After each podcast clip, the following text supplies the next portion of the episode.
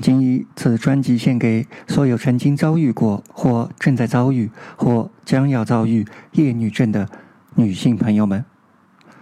我的初中生厌女情节，作者谢润南。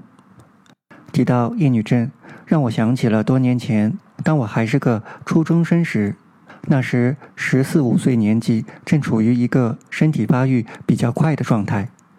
当时在班里已经出落的比较有大姑娘的样子了，S 样的体型对比小个子，仍然有着平坦胸部的女生来说尤为特殊。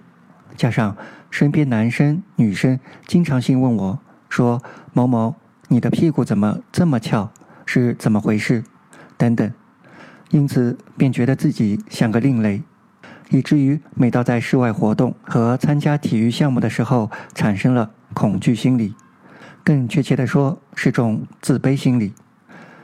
直到现在已是成人的我，还依稀体会到当时那种自卑的感觉。自卑的是有同学在背后对自己身体特征指点，自卑的是自己为什么和其他女生不一样，自己当时被那些流言包裹着，想必那种尴尬处境体会最深的人就是我了。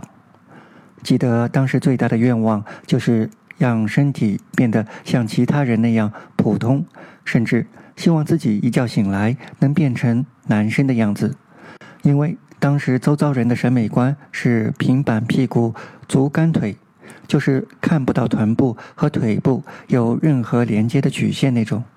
我当时就特喜欢把自己裹在超级肥大的衣服里伪装起来，这样便觉得有安全感，而不用再受人指点了。直到多年以后步入大学校园后，我才知道，S 曲线其实是女性最完美的体型。不知有多少女性对这样的身形有求之而不得的苦恼。一方面是通过自己的切身感受，另一方面，我想到了目前可能会与我有着同样困扰的女孩。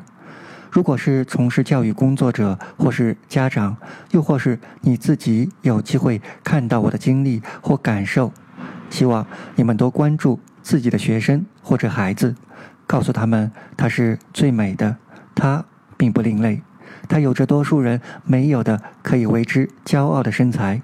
你应该是个更自信、更美丽的女孩。本文到此结束。喜欢本文的听众，请积极给作者打赏。最后，感谢各位的收听，各位听众，晚安。